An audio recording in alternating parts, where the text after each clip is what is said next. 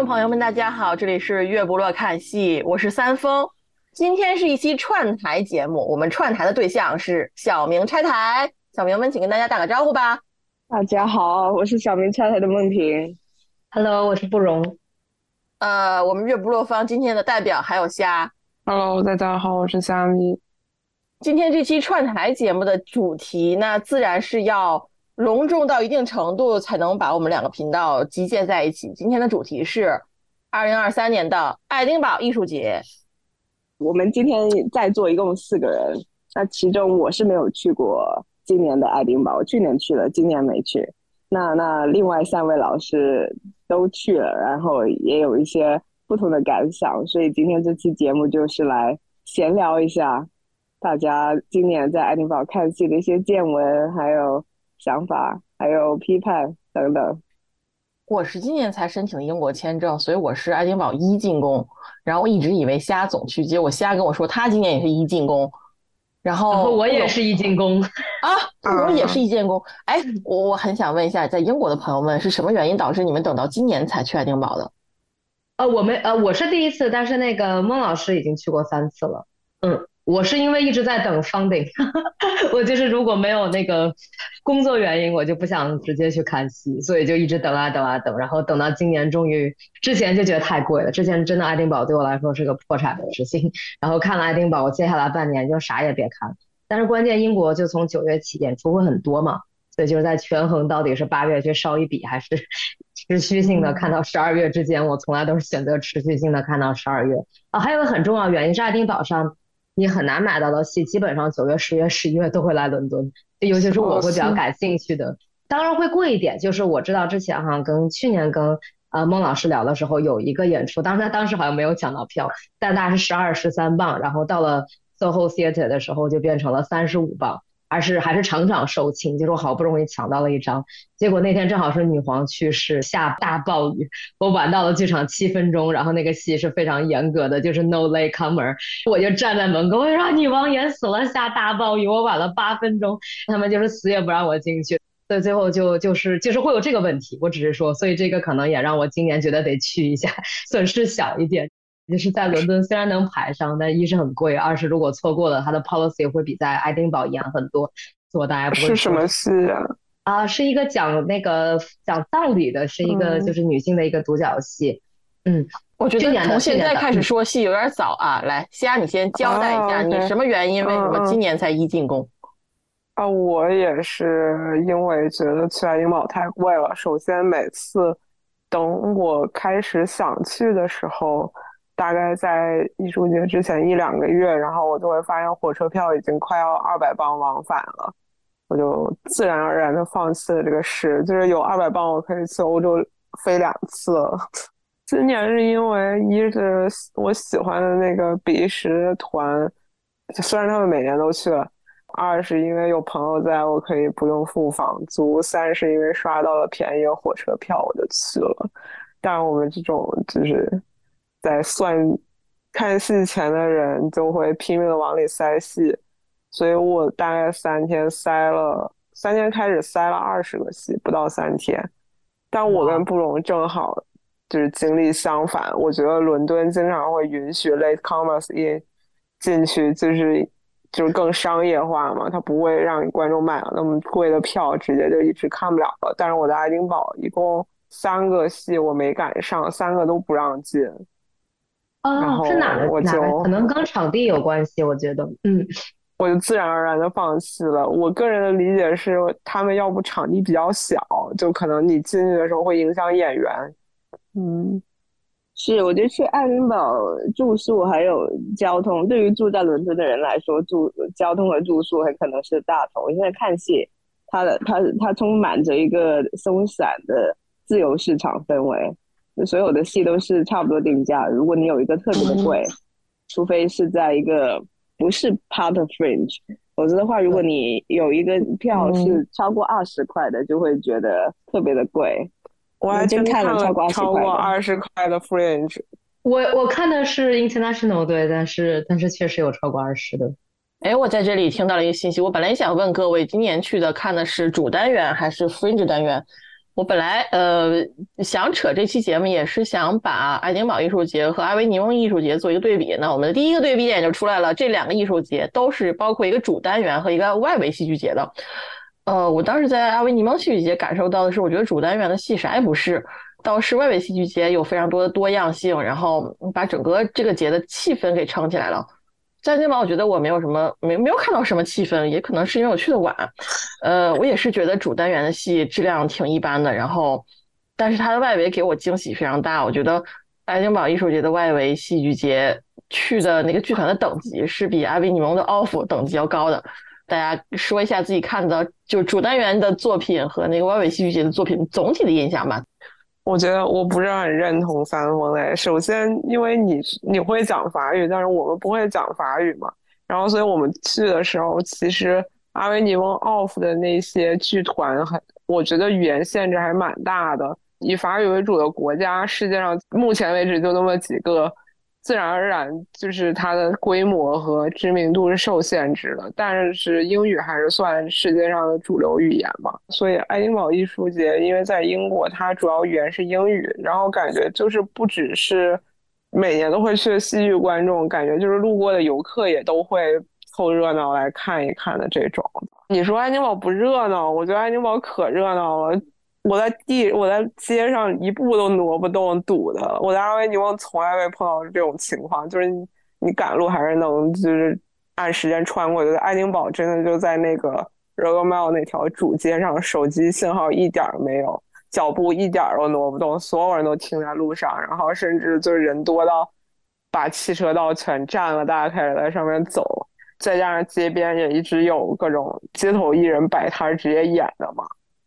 还是挺那我是没有赶上好时候。你要说有这种氛围，我觉得那还是和我想象当中的很相符的。只是可能有各种原因，我没有在那条路上，就是没有在大白天在那条路上走的足够多吧。而且因为街都，我觉得爱丁堡的街比安维尼翁宽很多嘛，就这样的宽的大街都能占满，这人流量相当可怕。哎，我在街上走的时候就没有什么人，然后我一边走一边想，嗯，这个城市还可以在这个季节就是真的来旅游，因为我觉得阿维尼翁那个它那个体量开了一个戏剧节之后什么都没有了，但是就就我看到的爱丁堡，啊，如果你不是来看戏的，就是你在路上竟然还可以走，我我遇到的路都是还可以走的，就是还有风景可以看嘛。那个堡我目前为止还是停留在就是从哪个角度看还都觉得挺好看的阶段。堡，但是爱丁堡真的有一个堡，嗯。如果你想订票进去，就进不去，进不去了呀，因为人太多了。啊，我完全没有想进去，我觉得在里面看一定没有在外面看好看，而且有那么多免费的博物馆，你没有去花这个钱。嗯，嗯，对我感觉的话，就是第一次去吧，然后一直印象比较好，然后第二个，我觉得它除了主单元和那个副单元，可以先讲主单元、副单。就其实我主单元只看了一个戏，就是那个橡树啊，Oak Tree。然后那个戏其实是我来英国看的第一个戏，就是一五年的时候看的第一个戏。但那个时候这个戏也已经演了有有五六年了，所以其实是有点看着就是呃 Tim Crouch 嘛，然后从 Fringe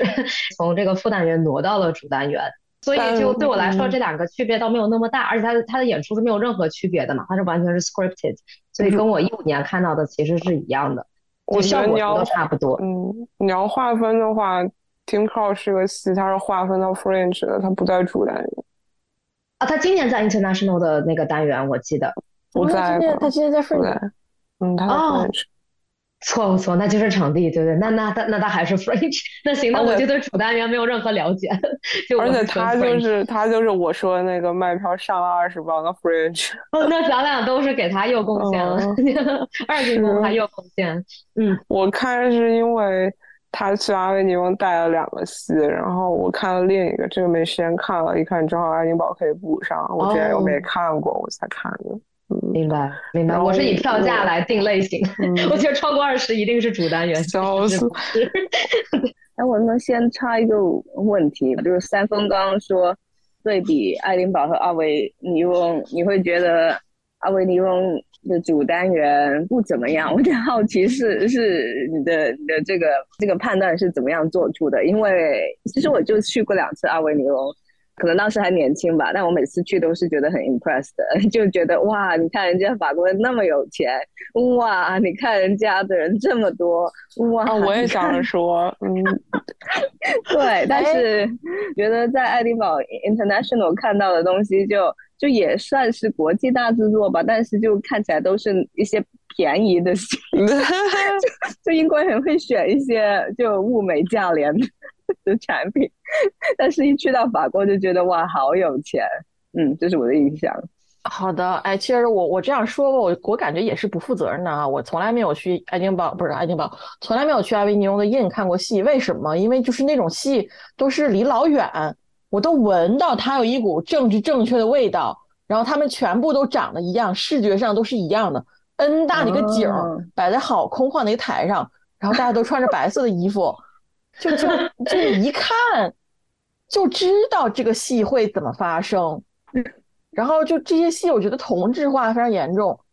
当然呢，是当年阿维尼翁没有换帅的时候，今年换了帅，我觉得好像就是风格上看起来稍微有灵性了一点。但是我不去，一是因为票是真的贵哈，像我这个年纪有没有就没有任何那个打折的契机的话，应该是三四十欧一张吧？是不是虾你？给我确认一下，对，嗯，对，但是他不查呀，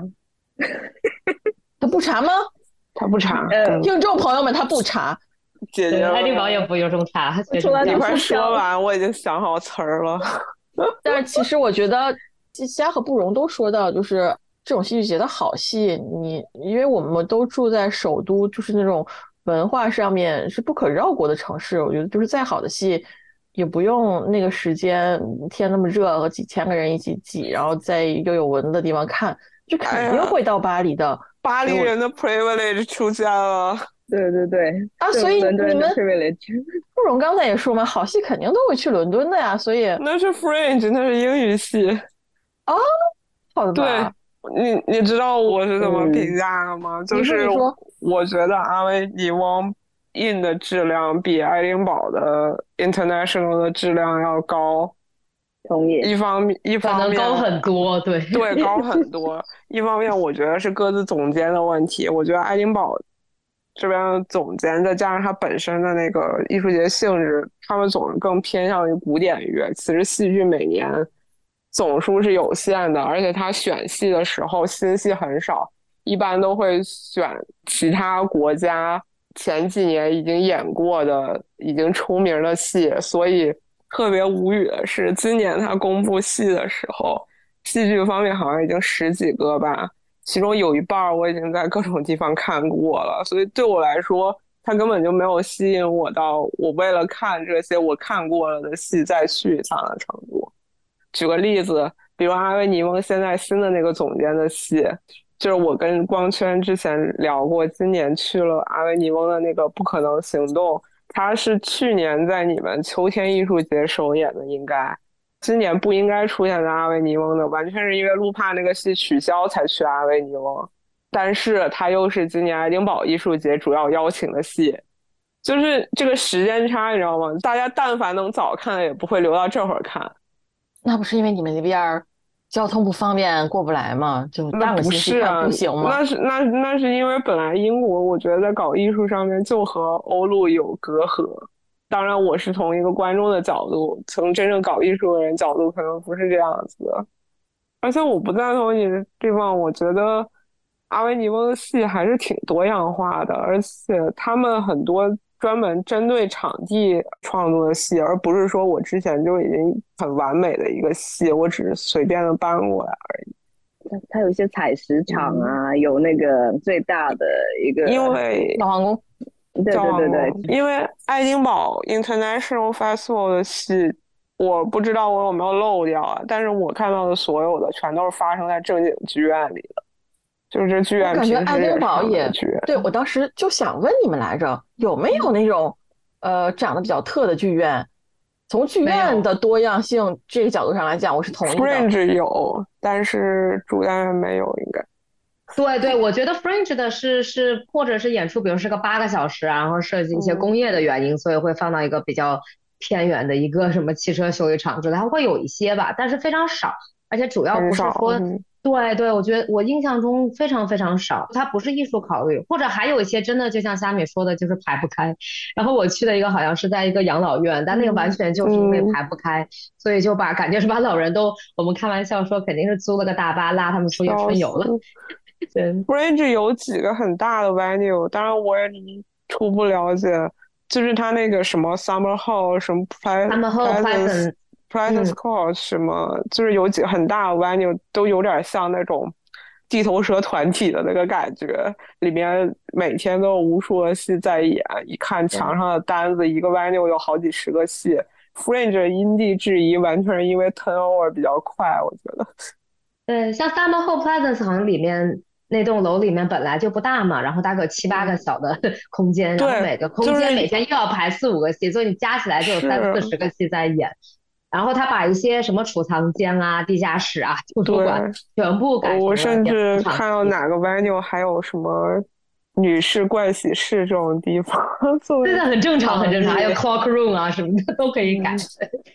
补充一个事实，就是在爱丁堡演出的场租是极其之贵的，哪怕是他在一个特别破的什么地窖呀、一些平时你都不会去的地方呀，只要在爱丁堡。Fringe 的这个 context 里面，它的场租就非常的贵，啊所以我不知道开发这些小场地的动机。我觉得这是一个商业驱动的做法。这样的话，那些拥有 venue 的人，他们会他们会把一个 venue 拆成五个 venue，就像租房市场上把一个房间拆成五个房间，这样租出去，达到利益最大化。是，哎，这两位给我打开了一个新的视野，我觉得。我当时去看爱丁堡的 Fringe 的时候，觉得，嗯，我当时是觉得啊，这种有有呃经过市场检验的，呃，财力比较雄厚的集团，把可以用的地点都整合起来的这个事情，就是阿维尼翁是不存在的。阿维尼翁都是那种，我们家是一个饭店，呃，一年十一月是一个饭店，然后七月份的一个月，把桌子往墙上一推，就在我们家这儿演节目。就是一年不开张，开张吃一年。然后还有什么酒店里面把两个相邻的会议室当中那面墙卸下来，就相当于有有一个会议室是后台加舞台，有一个会议室摆了四十个凳子。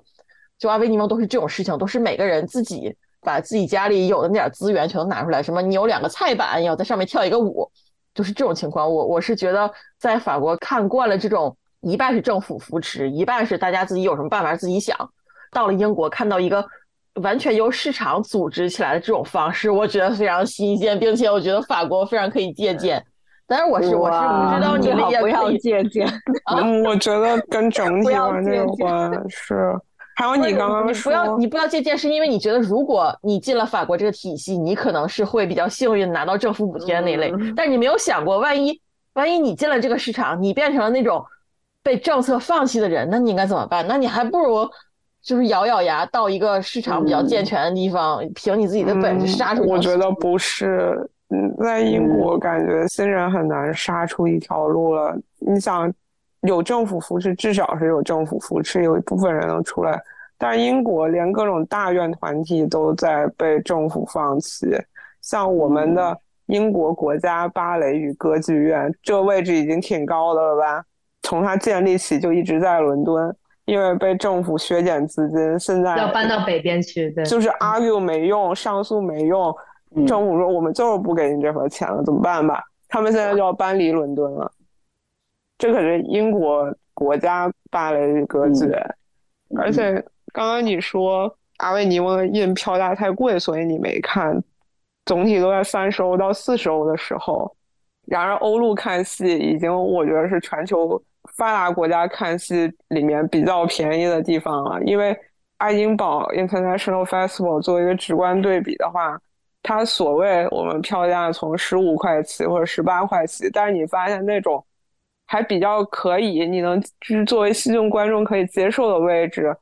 也得上五十磅了。它虽然底价低，但是上不封顶，上可以给你搞一百多磅一张票。你觉得作为市场组织起来的这种，你会喜欢吗？我觉得光从钱的角度上来讲，那我当然是要看便宜的了，对吧？但是我觉得哪一个事情也不是独立存在的。嗯，其实法国这种政策政策支持下面的就是组织方式，它有一定的问题，就是剧院公立剧院拿的是国家的钱，公立剧院拿的不是观众的钱，就是国家给你给你钱给在什么地方？给在呃政治正确的戏，给在新创戏，给的不是质量，给的是利益。然后就出现了很多呃，公立剧院大量涌入那种观众看着怎么就不觉得好，但是但是因为剧院就只有排这种戏，他能拿到钱，那他就排。那你看着好多戏，你就觉得你有完全不知道有什么可看的，就是然后为什么一年到头都是这样的作品？可能是你们法国尤其喜欢政治正确。因为我感觉我经常去的德国、比利时和荷兰没有这个问题，公立剧院。我觉得国家拨款的那肯定都是要给国家说话的嘛，对不对？这是这话放到哪儿都都是完全没有。是看比利时那个剧团，我不知道是不是我们说是一个戏，就是 funeral 那个演出，我觉得那个就很独立，你不太能看出来他有任何啊，就是他的支持啊，或者是哪个国家，我觉得不太能看出来。所以他们是领领基金的吗？他们是国家支持的，是的，但是你看不出来那个影响。嗯嗯，他们有一有一他们的文化政策好，他们让艺术家就像领工资一样，然后爱干嘛干嘛，不会干涉他们的独立性。有一个叫好像叫 Big in Belgium 的组织，是专门比利时政府出资供比利时艺术家在英国发展这么一个机构。哦，而且我补充一下，就我想起来有那个卢森堡，他们也是也是国家嘛，然后有几个戏过来，然后讲到政治正确就挺逗的，因为我当时看到有个叫 shu the Camera Man 那个演出，就是就是不讲细节，但是极其政治不正确的一个演出，就是你甚至会觉得有点有点倒退，有很多那个性别暴力，还有一些一些歧视的成分在里面。我是看完之后比较比较莫名其妙，说这个戏为什么会演？虽然技术非常好，但但就是各种意识形态的错乱。然后我一看，发现《Guardian》卫报就果然是给的是两颗星的评价。但它这个就是一个国家带过来的。我觉得作为一个欧洲大陆的观众，我看到这样的作品，我第一反应浮现出来的想法一定是：哦，他在通过用这些引起就是现在那个 不适感、舆论主流的观众的不适感，来向你传达这件事情的。呃，落后和荒诞，就是你看我们欧洲大陆的观众现在已经是这样的角度了，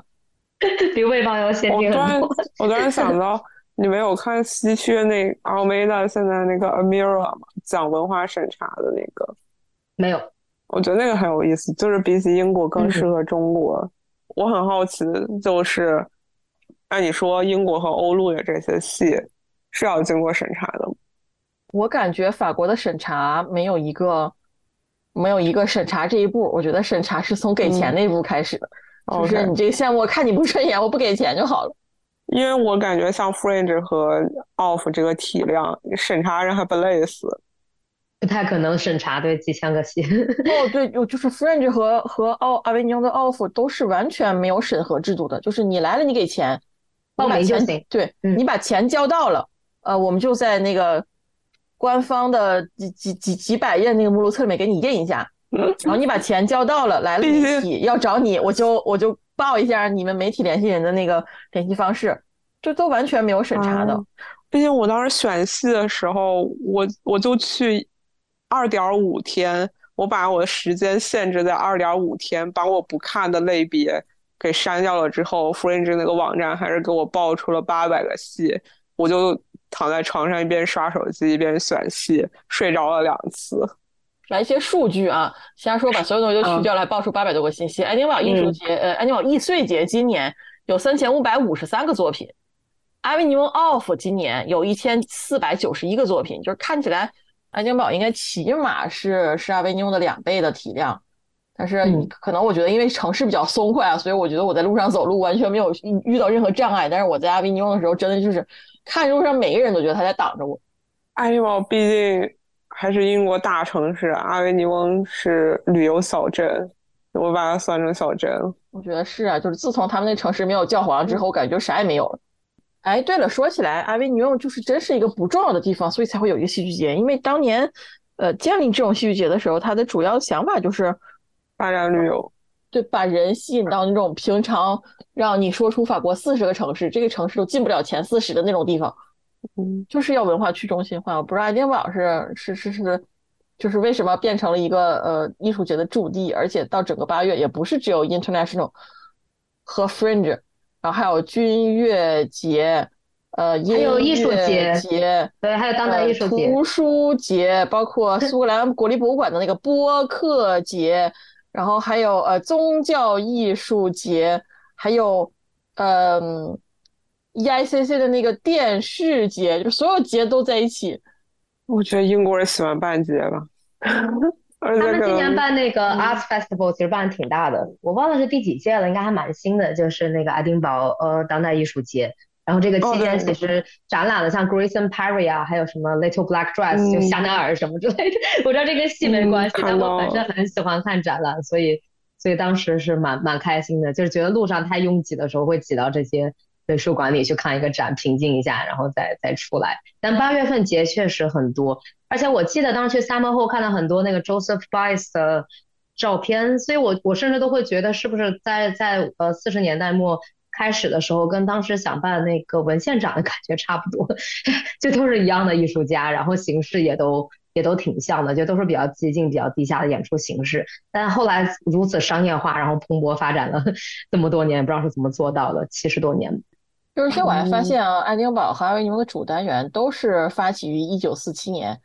就这这是一个离呃二战战争就是反法西斯同盟取取取得胜利很近的一个日期，但是就是还挺巧的吧，两大就是整个欧洲算上英国两大戏剧节到今天为止还活着的，还真的都是这一年建立的。我觉得就是因为战后大家决定开始再发展点啥。对，正经正经战后有四年是吧？嗯，好的，哎，那我就明白了。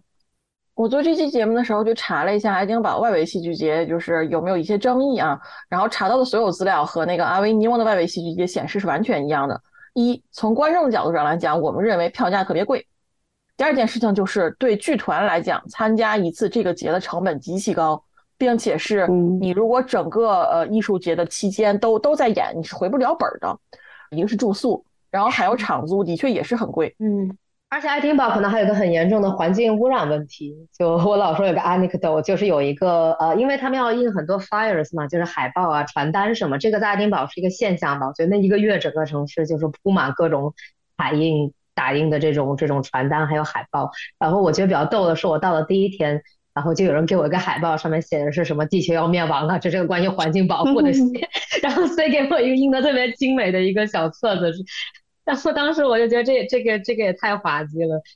环境问题啊，维尼翁也有，呃，而且不约而同的也是完全因为同一个原因，就是印海报。然后 呃，去年和前年赶得上，好像下雨，然后一下雨就是整个一个城市的海报全都冲没了，所以第二天早上又要等量的去给贴上。而且我不知道布荣有没有来过阿维尼翁，我这次去爱丁堡，我是觉得这个海报是没什么的。就是你们那海报，我下次下次去阿维尼翁观察一下。阿维尼翁真的就是哪儿都是。但是现在已经下来文限制了，今年比如说限制每个剧团最多可以，就是你可以印一百五十张，但是我不是很明白，就是你这个一百五十张的印量是怎么控制？因为难道完完难道是你给人家印吗？那人家背着你自己印，就是你又怎么知道人家印的超过了一百五十张呢？但我觉得欧洲主要靠自觉吧，防君子不防小人是吗？不知道。对啊，你看买票不查票吗？我觉得我在电宝看到的还有一个呃，给我印象很深的事情，就是我觉得你们的海报做的都很专业。就是一个戏不管怎么样，那个海报看起来是让你觉得这个戏好像是能看的。因为我遇到过一个戏看起来就是就是阿维尼翁水平，阿维尼翁中下的水平，但是海报真的还不错的。嗯，然后我觉得这个应该也是生存在一个市场主导的环境下，呃，应有的自觉吧。你在完全把你的实力展示给别人之前，对样子要做足。哎，好像一般情况说的差不多了啊。我觉得我刚才听下来，觉得咱们还咱们三个人应该是同时看过某一些戏的，大家可以来说一下具体的戏的印象吧。我刚才听，我觉得咱们三个人都看过，今年去的三个人都看过 Funeral，那个比利时团的 Funeral，然后都看过 Tim Croce 的橡树。嗯，我和虾还都看了那个一半是歌剧一半是舞蹈的费德尔和牛头人。然后我和虾都去看了一个集装箱的那个戏，不知道不容你有没有去看？叫什么名字？呃，集装箱团体派出了三四个戏的团队的名字那个叫 Dark Field。Dark Field，今年不是带了好几个戏吗？哦哦哦，我知道，之前他们在对这个应该这几年也演过，都在搞。嗯对对对，那个我没有去看，但那个之前在伦敦有演。嗯嗯，咱们先说说 Funeral 吧。我不是在 Fringe 看的，我是那个剧团到离我们家不远的一个屯子演的时我知道候看的。嗯，我当时看到你和子文去看嘛，那应该是他们很他们这个戏早期开始的时候，疫情之后对吧？对啊，那那一场戏就是那剧团本剧场本来就挺小，那场戏可能去了嗯不到三十个人，然后得有十几个人都是我纠集去的，就就是我那场的那场绝大多数 观众都是中国观众，然后卖票的跟我说，我就我就觉得今天中国观众特别多，啊，这个话现在还让不让说？啊，我我我后来看了一眼，他们这个戏的限量是每场七十个人，所以你们你说在三十多应爱丁堡该还挺好。是哦我很难想象这个戏每场能限七十个人。哎，我们先说一下这个戏是什么样子吧，就是它的嗯嗯这个戏的作品，呃，不，这个戏的出品团队是那个金钱帝国的出品团队。然后这个戏叫做 Funeral，它其实是还原了一场葬礼，大概是、纠正一下，不是金钱帝国，是金钱世界，英文名叫 Lies。呃金钱世界，呃，就是就是还原了一场葬礼，就是你进去，然后大家那儿坐着听一个人讲呃死去的那个人的一生，然后嗯不去算是。哎，不算我我那个版本是哎，然后呃一边整理一下他的遗物，然后大家嗯去致一圈敬。然后我自己比较喜欢的是，这个戏演完了之后，就有一个人推上一个小车，然后上面有茶和咖啡。但是就是有一部分观众表示，这是让他们最不适的环节。啊，我们不一样哎，我觉得要不是因为场地换了，要不是因为他们在这两年之间就是在逐渐在改，我们这边就是他没有讲去世人一生，他是几个不同的演员在各自说一些就是没有关联的东西，但是他们对于他们想回忆的人的一些片段，比如说什么味道，哪个城市，什么物品。就是就是都是几个短的词，这样在循环的讲，我觉得是一种勾起观众在自己想到自己该想的东西的这么一个过程。而且给我的感觉，这个葬礼不是一个谁的葬礼，而是一个所有人在各自参加各自想致敬的人的葬礼的这么一个过程。然后我们这块儿，他们也没有推小车和茶上来，而是茶和咖啡在底下一个单独的房间，跟大家说你们出去的路上谁想就喝一杯聊一聊就可以去，但你其他观众想走就走了，所以我没有觉得不适。哦，你们有没有在进去的时候和所有观众握手？有，我觉得这个环节一出来，就是那个庄严肃穆的气氛一下子就敲定了。我本来是笑眯眯的，然后一握手，我就瞬间觉得这事情并不是一个玩笑。而且我今年本来去决定下定决心去，就是因为他们要带这个戏去，我前两年都没看上。这也是我为啊为数不多我想看的戏之一。再是他也是那个 Lin Gardner 嘛，然后在 stage 推荐就是啊呃这次的爱丁堡戏，然后 final 也是也是排很靠前的，而且提的篇幅比较多吧。然后我的印象就是，呃，我特别喜欢这个演出原因，就我觉得他给每个观众的空间都特别大。因为我我当时看完之后，我第一个感觉就是他把那个 one to one performance 就一对一的演出，然后和大家又同时在一起，这两个两个放在了一起，就是把剧场和一对一演出比较偏向 live art 这一块儿的融合的特别好，嗯这是我的一个感觉。所以你你有感觉到每个人都被单独的 dress 到，就是一进来，当然握手是是一点了，就这个是有点庄严肃穆，嗯但确实我看爱丁堡好几个戏上的演员都有握手。呃，就就只是说啊，你还可以吗？你今天没有太累吧？我就只是想让人 settle down 一下。我当时这么这么理解的，因为大家都跑来跑去都比较累，所以一来的话觉得比较受欢迎，被 welcome 一下，是只是想让你就是舒适一点。然后包括之后传那个椅子嘛，就是一节一节的那个木头，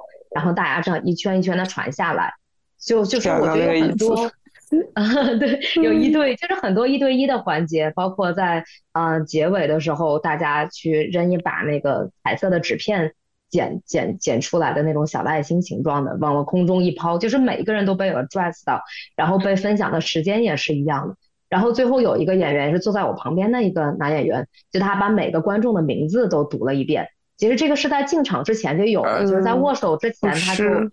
对他让每个人把名字写在那个本子上嘛。然后他其实也是有订票的人的信息了，然后他会跟你确认不是这块不是的。哦，那我那场是那样的，对我去的那一场是他有一个打印出来的每个人订票的名字，然后他问我发音，然后我名字比较难发，所以他跟我确认了好多次。啊，好怪，好怪啊！这个戏这一块应该是，就是一定是他问每一个人，你有没有想怀念的被读出来的人的名字？我那场也是这样的，所以我写的对，是要是要写你怀念的人的名字，就相当于你这个葬礼里你参加了这个人的葬礼的名字。所以他最后读出来的人名是所有观众写上去的自己的亲人或者已经去世的亲人或者朋友的名字。并且开头的一些名字是不变的，那些是所有演员写上去的。哦，好的，好的。嗯，我觉得你们参加自己的葬礼很神奇。我是感觉参加自己的葬礼，所以是不是子文？子文也是参加了自己的葬礼。哦，那可能是这个原因。对，就就要要不就是我没有听清，要不就是我就是这么理解的。而且他一上来就说名字不登，然后之前我记得我订票也没有一个环节是让我。写我想怀念谁，是他那边就已经有一个 list 在那里了，然后就问了一下名字的发音，所以我当时是觉得这个葬礼是从别人的葬礼到你想象的，不是你想象，就是你你想怀念的那个人，然后到你自己的葬礼这三个过程。啊，原来这个还还有这个还有这个版本，梦婷震惊了，震惊的连信号都没了。你们的解读不一样，但是都还挺感动的，有没有？没有，这回正好信号不好。我刚想说，就是哪怕你们看的解读可能不太一样，但是反响都还是挺好的，也都挺感动的，是吗？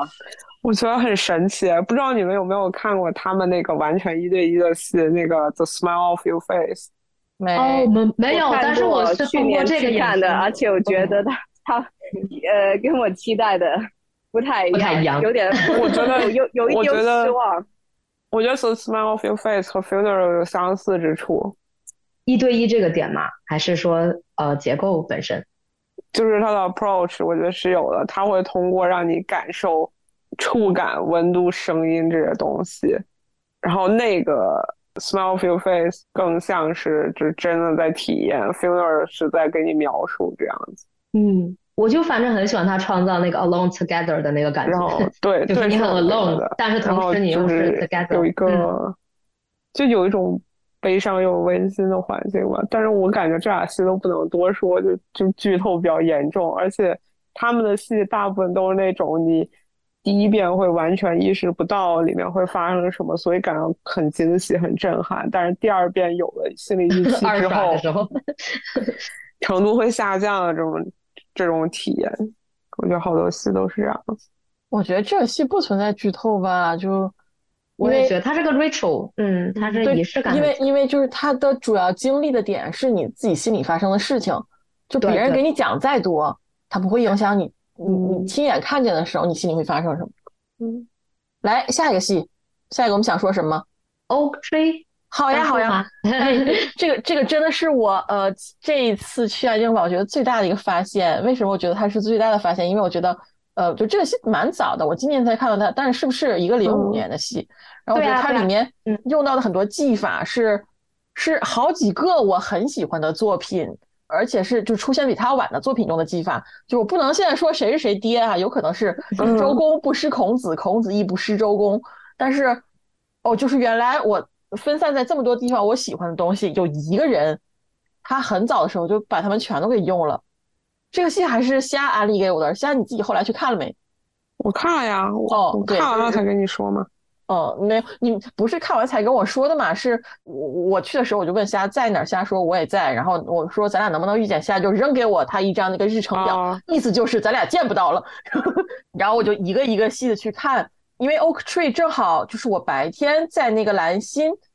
看了戏，兰心的主剧场看了戏。因为我看到了 Oak Tree，我就想说，就是因为这个东西，我视觉上看到了一个一个秃头的老头儿。然后你是为什么想看这个戏？但是你跟我说完之后，我感觉我什么也没记住，我就自己去百度了一下，呃，发现我完全不能理解他那个描述，然后我又去找了一段 YouTube，觉得这个概念实在是太搞笑了。来，所以不容介绍一下这个概念。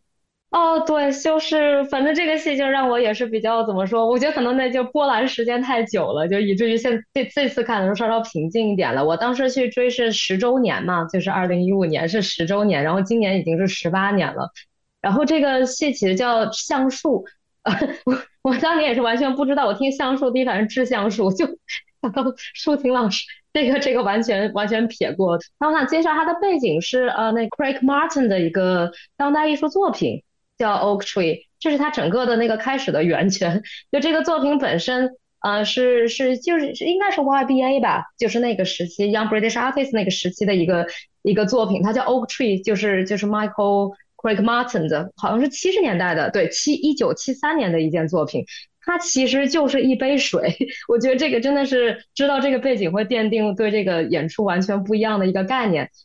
就 就是为什么它叫橡树，而且包括整个演出的安排，所以就是 Craig Martin 这个作品叫 An Oak Tree，然后它就是一杯一杯水，然后就放在一个像宜家的那种小的支架板上。所以去美术馆的时候，就后来各种当代艺术作品往墙上贴香蕉啊，就是 用各种这种往墙上扔东西的。但我觉得 Craig Martin 是最早的，就是把一杯水放在一个架子上，然后大家走过去之后，发现这杯水的名字叫。一棵橡树，然后这个底下就有一个特别特别长的 cry Martin 自己写的关于这个当代艺术这个作品的解读，然后所有的话都跟这杯水没有任何关系，就是你读完之后你完全不会知道这个作品的最后呈现是一杯水。对，然后 Tim Crouch 就是把这个这个一杯水这个 Oak Tree，然后改成了这么一个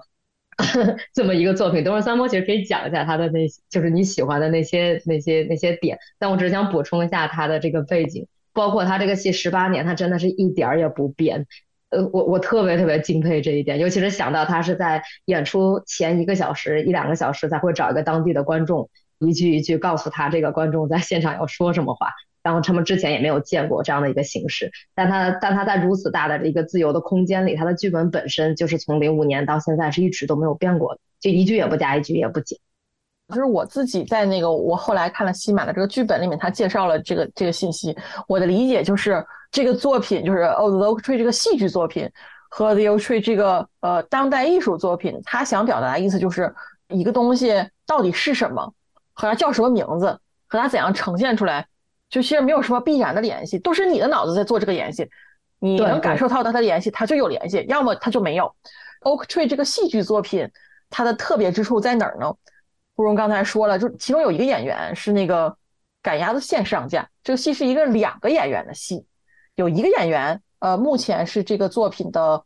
编剧，他自己也是演员，另一个演员就是他一定要现找，要找的这个人并不知道这个戏演的什么，也没有看过这个本子，然后他俩提前一个小时调试一下，调试一下技术细节，甚至真的，呃，另一个演员在台上说的所有词儿都是台上献给他的本儿，或者是。那个知道词儿的演员跟他说：“你说，那你呢？”然后那人就说：“哦，那你呢？”就对，就 Team 一句句喂给这个人。有有三种，就是其实怎么说，这个戏是一个你看到现场导演的过程。然后他 feed 的词儿有三种方式，一种是给你一张纸，你先看一会儿哈，你先看一会儿，你现在不用念，等一会儿我先放点音乐，音乐完了你就照着这个词儿咱俩念。第一种方式，第二种是，你下一句说这个，你说吧，然后跟他说：“哦，这个。”第三个 feed 词儿的方式是，知道词儿的那个演员放一段音乐，他把他的麦克掐了，他对着一个一个小东西说话，然后要说词儿的那个演员耳朵里面插一个耳机，就相当于观众不知道他俩在发生什么，但是是有一个人在给另一个人念他的词儿，然后另一个人听到一句就重复一句，嗯哼，就整个这个台上发生的事情，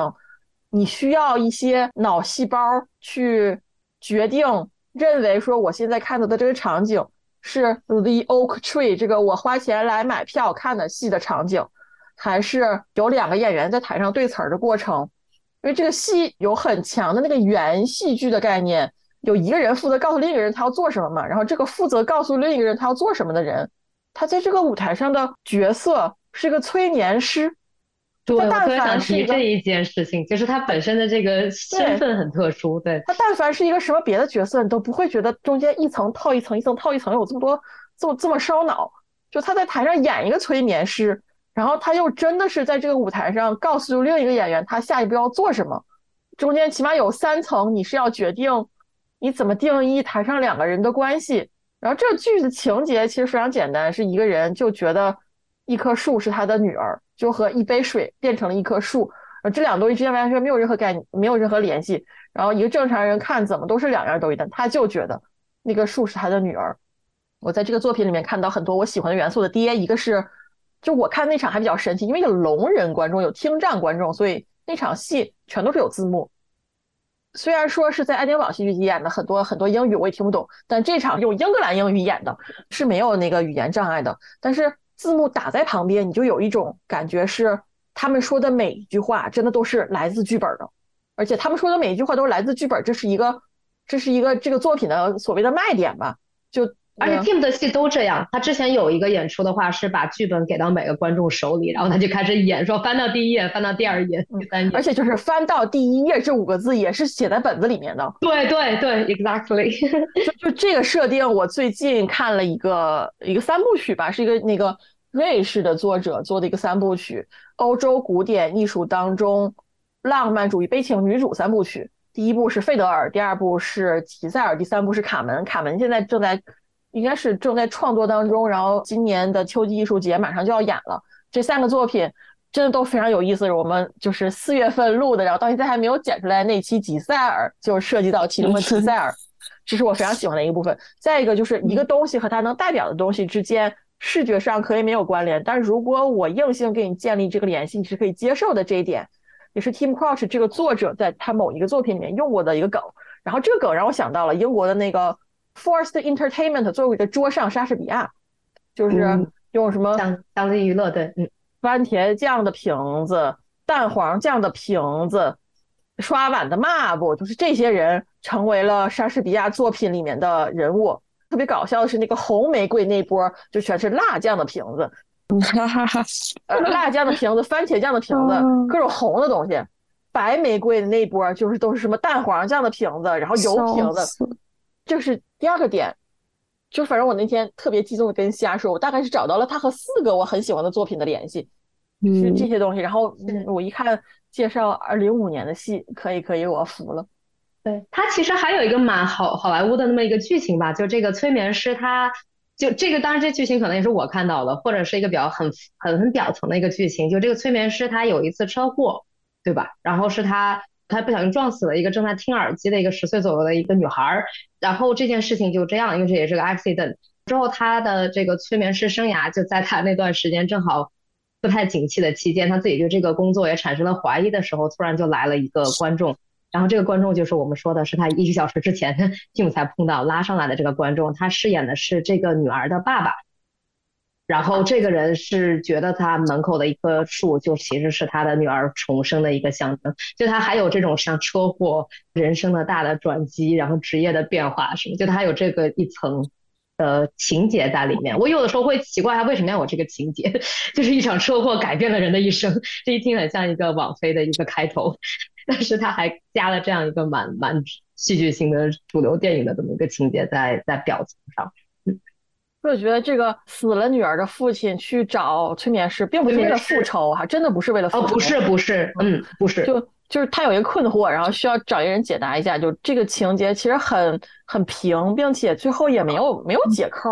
就如果你是当着一个去看一个悬念怎么被解开的这个戏，你这个钱就是白花了。我觉得他看的就是 就是真的是一层一层一层一层的这个，你要去稍微锻炼一下。你要决定你看到的东西，你把它归为哪一类啊？然后我想到了，我想到另外两个我喜欢的情节，一个是用耳机告诉你你要说什么词儿。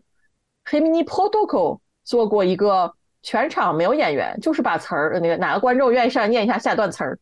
就是全场都是这样演出来的。然后我就上去念下段词儿，我以为是拿纸念的，但是其实轮到我的时候已经是用耳机 feed 了。就是我参加了一个这样项目，然后你说话的时候还要装像那么回事时，其实你完全不知道。下一句是什么？所以你也不知道你停顿的气口，你的那个语调对不对？然后可以啊，三毛老师，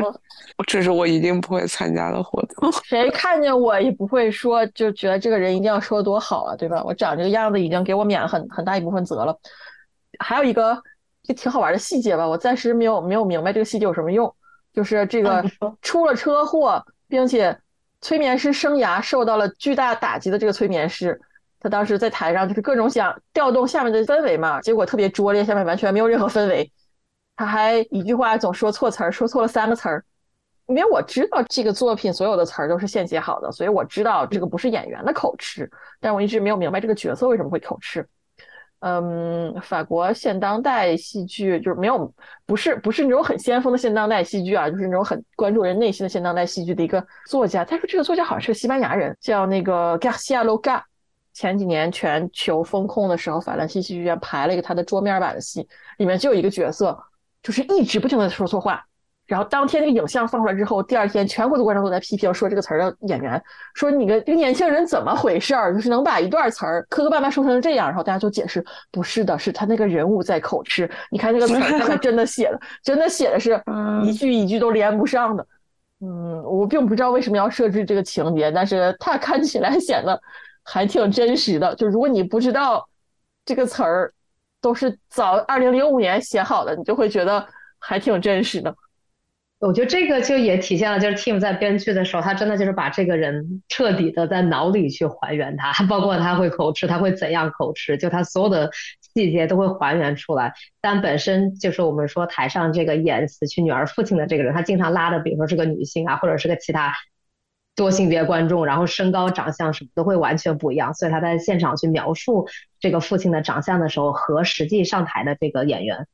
一个小时前他碰到也会长相区别很大。所以我觉得就是他在精确和现实之间在拉开一个巨大的距离，然后我很欣赏这个距离，就是在他的这个很精确的这个剧本结构，他的安排哪个观众或者哪个演员进入到这个结构之中，都是在他的安排之下的。但是这是他的精确性，但同时现实就是我们看到台上呈现的，经常其实只是一排椅子，其实这这个舞台太简单了，就是一排椅子，然后两个人在台上。就就是这样一个这样一个设置，对，我觉得很神奇的是，他当时不是有一段在比较开头的位置跟观众说，接下来我要做什么什么，我会邀请热心观众上场，是邀请观众干什么，但是你们不要动，也不要反应，对，你们千万别在 同一个时空，你们在同一个空间的一年以后，就是他自己给观众和自己之间设了一个。一年的距离，B 就是 就是有一种很直白的在跟观众讲，我你现在看的东西不是我们在演的，是一年，对，是一年之后的，就有一种所有事情都发生在脑内的感觉，就是感觉我在想，如果这个这个人死了，如果 Tim Cross 死了，再过几十年，一个不是就是不是文本作者的人再去演这个戏，那他会是什么感觉？我真的觉得。这个戏如果是拿给一个不是他的人演，我可能就不想看了。我觉得我就是来看一个概念，我就是要看他这个人。有些人是有这个能力的，而且我感觉我目前对他比较好奇的点是，我看过他的戏和听你们讲了他的别的戏，感觉每一个都挺不一样的。而且他只有一个人，哎，他不是一个团。就他有他的母题嘛，他的母题就就挺皮兰德楼，就是那种真真假假，假假真真。啊，那倒是，这倒是对，因为我在想他最新的那个戏就是改编《李尔王》的嘛，然后他戴着一个 VR 的大眼镜，然后戴着戴着就摘下来了，因为这眼镜根本就没有任何用处。哎，你看了吗？我看了，我有剧本，嗯，就 Team 的戏，这是我最想引到国内的，不管是从剧本角度还是演出角度。对，这叫叫那个叫美叫什么？就是什么 Dog must go to Colonel。对对对对，有真相是一只必须滚回狗圈的贱狗。嗯，我还想说回来，Oak Tree 这个这个本子里面，就是收录了那个 Tim Crouch 给他赶鸭子线上架的演员的一些提示。一个重要提示是，在台上哪些时候你是一个不知道是要说什么词的演员，哪些时候你是一个角色，区分这个这两个不同状态的任务要交给观众。你不要做什么让观众去区别，尤其是你不要用你的声音或者肢体去想去塑造另一个角色，你这样。就把我们这个戏的精髓给整没了，嗯，我觉得这点还 挺好玩的。可能会想贝克特吧，就是那种精确性，就是舞台提示要写个七八页的那种人。嗯，嗯，毕竟我这次去爱丁堡，我是还是带着一点旅游的性质啊，我很想看到呃苏格兰的一些特征。然后我觉得我在呃看到作品里面是找到了一些呃民族主义的作品吧，可能就不完全是苏格兰的民族主义。看了一个南亚题材的，就是讲历史、讲印巴分治之前的，还看到了一个丹麦带去的由南非演员演的美国西部开发历史的作品。这个作品其实早年在法国竟然已经巡演过了，但是我今天才知道。然后也看到了就是英格兰的一角那个康沃尔。民族作为少数民族，在同样也是少数民族聚居地的苏格兰，向全国人民发出的，呃，就是我们康沃尔，我们也是少数民族，我们也是有自己身份的这样一个作品，就感觉可能也是我在找这些东西，我看到了一些对民族主义的表达。我第一个好奇的问题是问英国的各位，你们觉得苏格兰？在你们平常活在那儿的人的心中，是一个有民族主义追求的地方吗？第二，你们在他们的作品当中常常会会看到就是民族主义的元素吗？第一个问题，我觉得是苏格兰一般会把自己和英国分开。我不知道有什么很有名的苏格兰系。哎，你们看过苏格兰 NT 的作品吗？就是苏格兰也有一个苏格兰 National Theatre，看过，它是 NT 的。苏格兰分支有，它还有威尔士分支，对，就真的是 NT 的苏格兰分 T 和威尔士分 T，，还是说 National Theatre 不是一个专有名词？你走到哪都有一个 National Ballet，都有一个 National Opera，都有一个 National Theatre，就他们是不是同一个组织？八百年前的话，好像是。就是我对这个苏格兰 NT。意那个意见特别大，因为苏格兰 T 派了一个他们自出品的，就可能我不知道艺术团队和他们有多大关系，但是他们出品的作品，到那个主单元去，然后叫做 Throne，就是一个 Woke 戏，我也不知道何德何能，他能被一个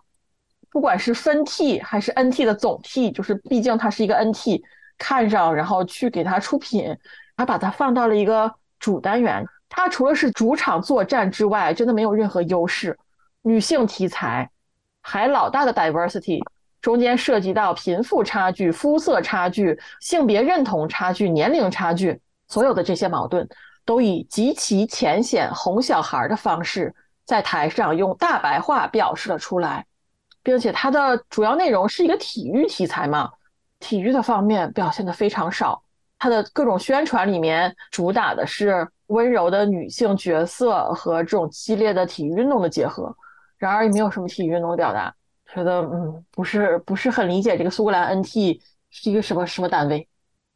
我没有看过他们作品，但我觉得只看一个不好评价吧。NT 本 T 经常会出现我接受不了的东西，所以苏格兰 NT 出现接受不了的东西，我觉得是合理的。再加上我觉得爱丁堡 International Festival 本来选戏的质量就就那样吧。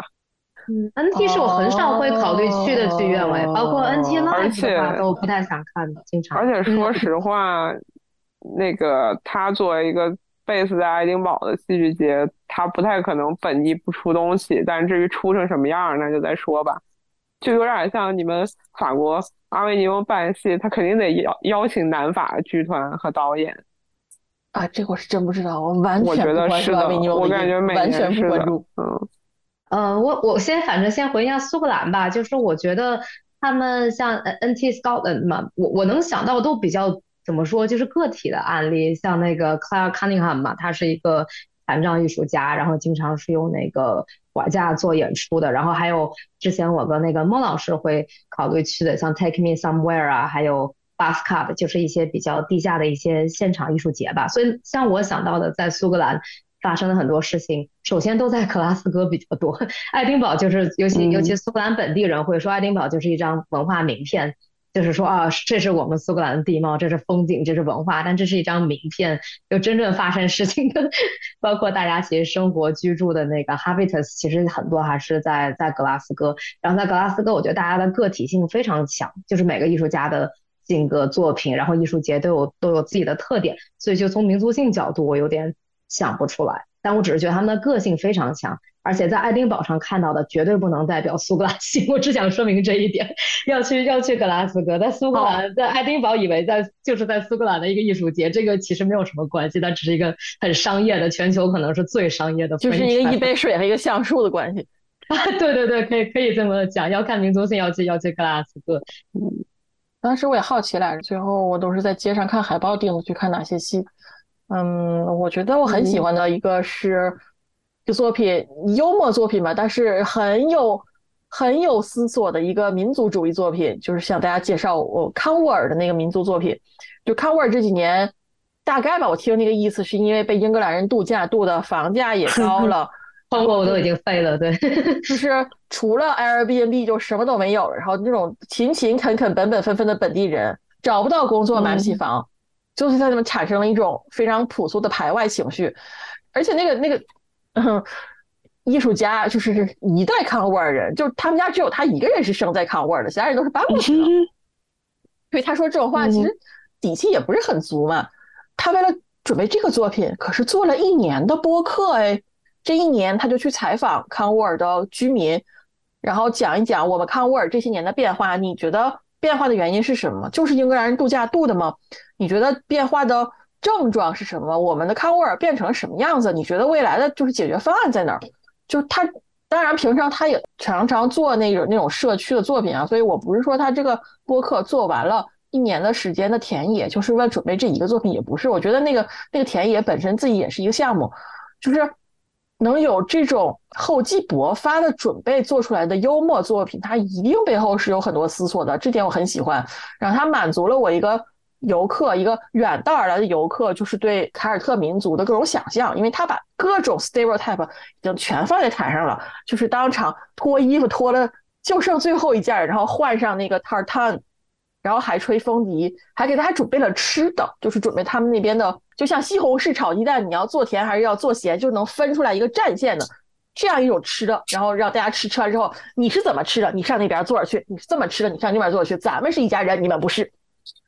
就一个人在台上哈，技术上面没有什么，但是舞台特别丰富，好多互动，并且他这种呃幽默和讽刺和就是对右翼思潮的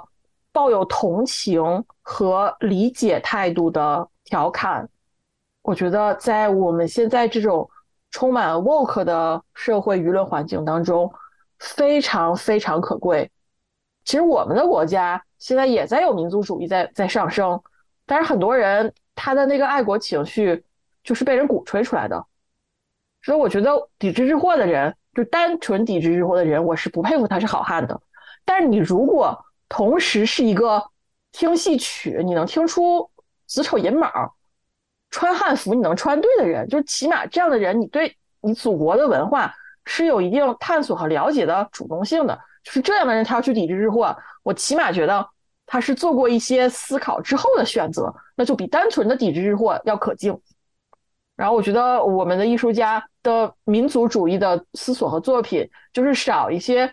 跟这个作品相对来讲少了一些对生活在你身边的当代的你的同族人的关心和关怀。我觉得如果你一定要做一个民族主义的作品的话，一定是不能。脱离到对当代普通人的关注的，然后这个作品我觉得做到了，让我觉得特别温暖，满足了我对爱丁堡的一切期待。嗯，我听到这里也在想，就是 虽然我们都在爱丁堡，然后都是今年，但看到的戏真的是区别非常大，所以我觉得这也能体现出，就他们有三千多个 作品，然后给大家提供的各种可能性，包括刚刚三丰说的这个民族主义，我都不知道 nationalism 这个词可能在我这里已经完全是个。是个贬义词了，但是我能体会到你说的，就是你对文化本身有一个了解，你对脉络有一个追寻。那其实做的，我觉得倒不是民族主义这个问题，它可能是做一个连接者，就是过去和现在的一个连接者。因为毕竟对我们来说，文化断层也很厉害嘛。所以我觉得爱丁堡本身能有这样演出，对我听完之后是很羡慕。但是我觉得爱丁堡其实 说不说看到哪些印象深的，不如说觉得就是错过了很多还可以再去看的演出。感谢大家收听小明拆台。如果喜欢我们的节目，欢迎到苹果播客、Spotify、小宇宙 App 等客户端上订阅我们的节目。就不会错过之后的更新了。也欢迎在 Buy Me a Coffee 网站上面给我们打赏，支持我们的节目。